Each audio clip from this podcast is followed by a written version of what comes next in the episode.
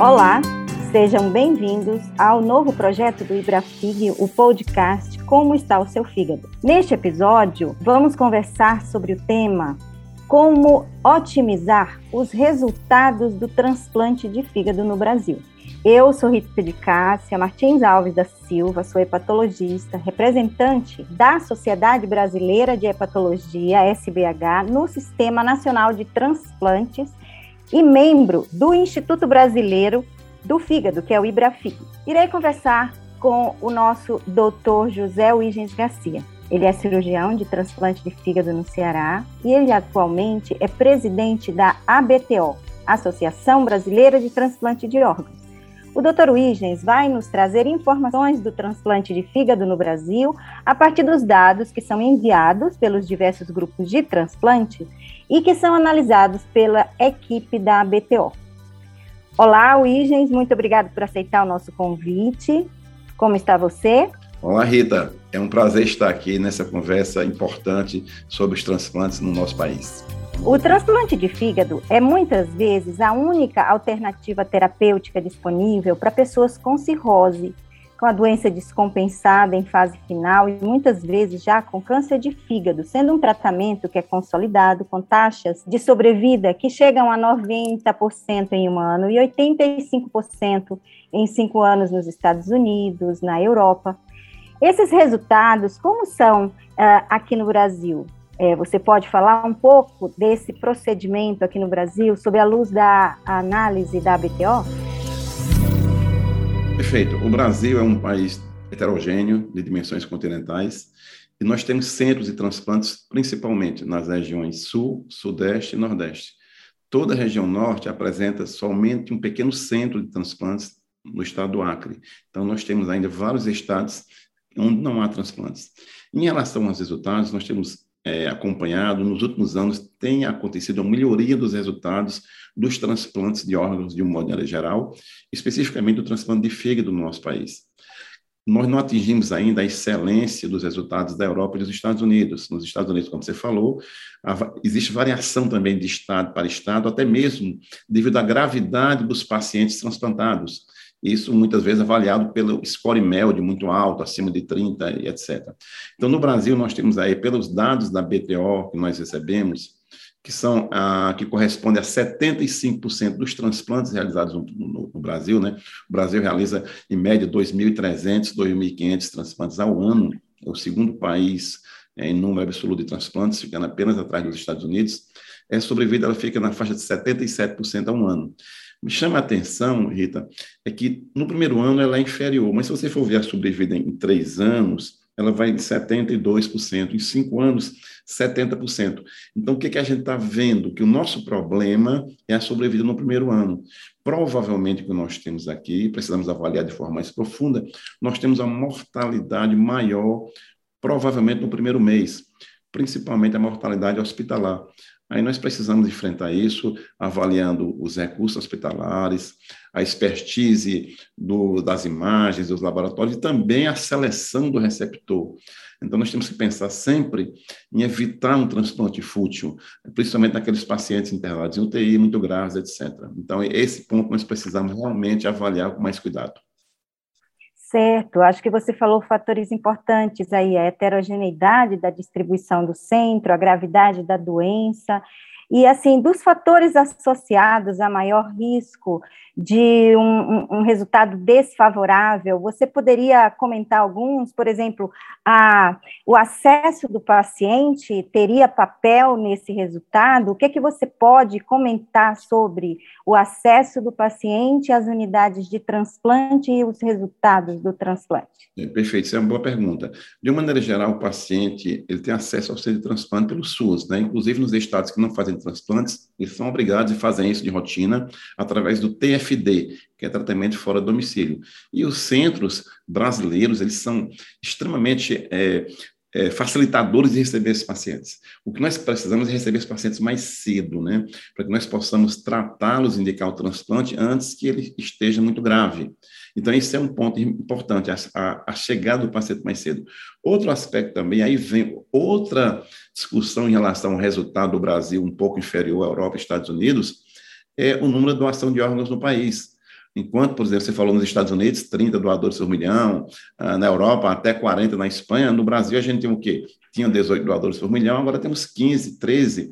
Então, o que é que acontece? Você não, você não vai fazer é, um número de transplantes numa, numa celeridade maior. Então, você vai ter uma fila com mais pacientes graves, vai transplantá-los muitas vezes internados em UTI, fazendo hemodiálise, muitas vezes tratando uma infecção. Então, tudo isso tem influência no resultado final do transplante.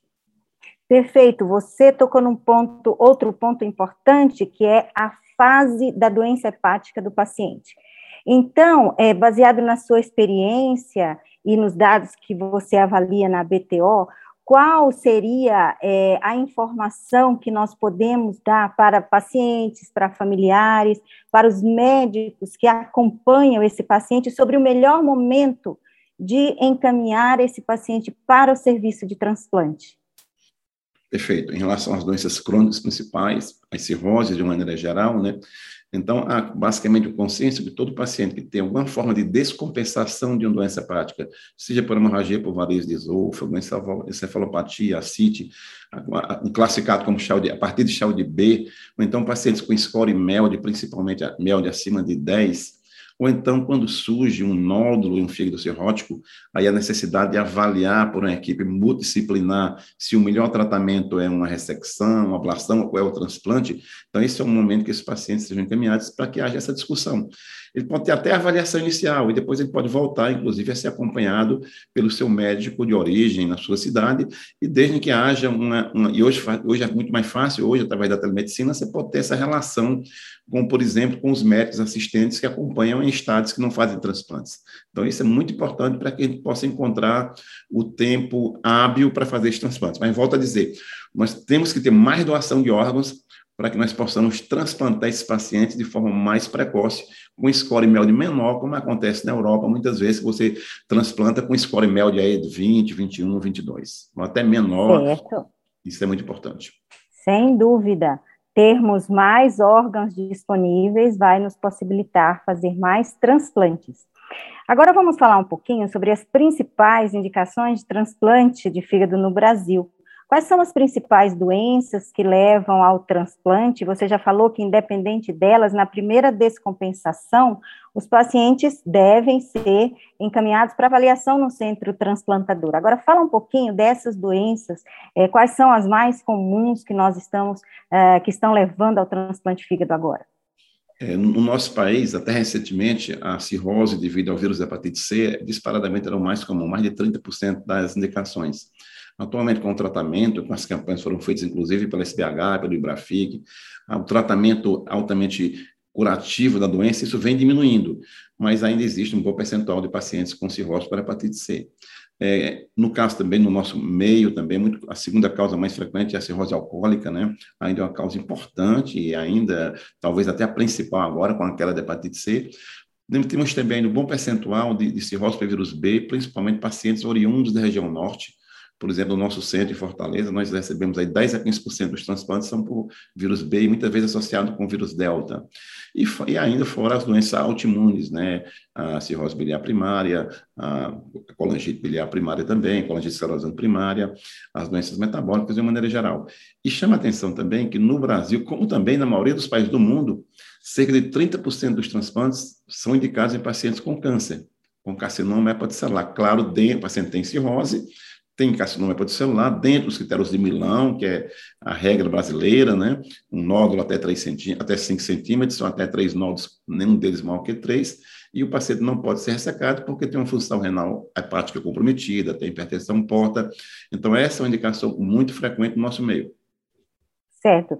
E sobre o NESH, que nós temos é, visto em outros países, que já chega a ser uma das principais causas, o que, que você pode nos falar no Brasil, se nós já temos estatísticas, se você tem visto também esse aumento entre nós? Uma pergunta bem interessante, Rita, que eu, eu terminei esquecendo nesta. A gente está vendo a ascensão realmente no nosso, no nosso próprio serviço, nós fazemos aí, em média, 150 transplantes de fígado ao ano. Nos últimos anos, nós temos agora, cada vez mais, vendo pacientes com NEST, pacientes que têm obesidade, que têm síndrome metabólica, diabético. Isso tem acrescentado também uma dificuldade maior no transplante, né? Que geralmente são pacientes com mais comorbidade, com mais dificuldades técnicas, né? Então, muitos, eu acho que creio que até um bom percentual de, das cirroses criptogênicas, né, hoje seriam melhor é, catalogadas como NASH e não como cirrose criptogênica. Então, é realmente uma indicação em ascensão no nosso país. Certo. Vamos falar agora sobre a sua visão com relação ao sistema MELD. O sistema MELD, nós sabemos que é um score que usa é, é, exames, resultados de exames do paciente para mostrar a gravidade em três meses. Então, usa, por exemplo, creatinina, sódio, NR, a bilirrubina, e isso nos ajuda, na verdade, ele controla a alocação do paciente na lista de espera. O paciente mais grave vai antes, os pacientes menos graves vão, uh, ficam, uh, uh, tem o seu lugar depois do mais grave, ou seja, o mais grave primeiro. Mas, é, minha pergunta, existem condições que não aumentam o MELD, que aumentam a gravidade do transplante? Como são essas situações e o que, que você pode nos falar sobre elas? É, primeiro, eu acho que a fila do transplante de fígado, eu acho que é a mais transparente, é a mais justa, porque ela é objetiva. É através do score MELD, como você falou, que avalia uma pontuação, vai de 6 até 40, às vezes até mais, né? Isso é muito, isso é muito transparente, o próprio paciente sabe o seu score, acompanha, né? Isso traz uma, uma legitimidade, uma transparência e uma justiça muito grande na fila de transplantes. Nós, mas, por outro lado, nós sabemos que medicina não é matemática, e o MELD é uma equação logaritmo matemática, né? Então, ele, ele, é, ele contempla 80% dos pacientes da fila. Cerca de 20% não são contemplados pelo MELD. Por quê? Porque eles são graves e o score MELD é baixo. Aí, por isso que no nosso sistema brasileiro já foi incorporado. São os pacientes com acite refratária, que muitas vezes têm um MELD 11, 12, 13 e nunca seriam transplantados pelo score MELD. Esses pacientes passam semanalmente nos serviços de hepatologia, de transplantes, fazendo paracenteses, ou seja, retirando 10 litros de leito da barriga. Isso aumenta a mortalidade, faz insuficiência renal. Os pacientes com, com encefalopatia também não eram contemplados, né? Os pacientes com doença colestática que fazem é, infecção, as colangites, repetição, como também ainda, mais raramente, a, a, a, o prurido refratário também encontrado nas doenças colestáticas. E o grande ganho que nós tivemos agora, que a meu ver, é, que foi pela Camateca Nacional, do Sistema Nacional de Transplantes, que esse paciente com acite refratária, nós sabemos que em São Paulo a mortalidade na fila estava superior a 50%, eles competiam igual com o carcinoma hepatocelular. Um paciente que teria indicação de transplante, porque tem dois nódulos, tem hipertensão portal, mas o paciente que está muito bem, está dirigindo no supermercado, e o paciente com acite refratária está toda semana no hospital.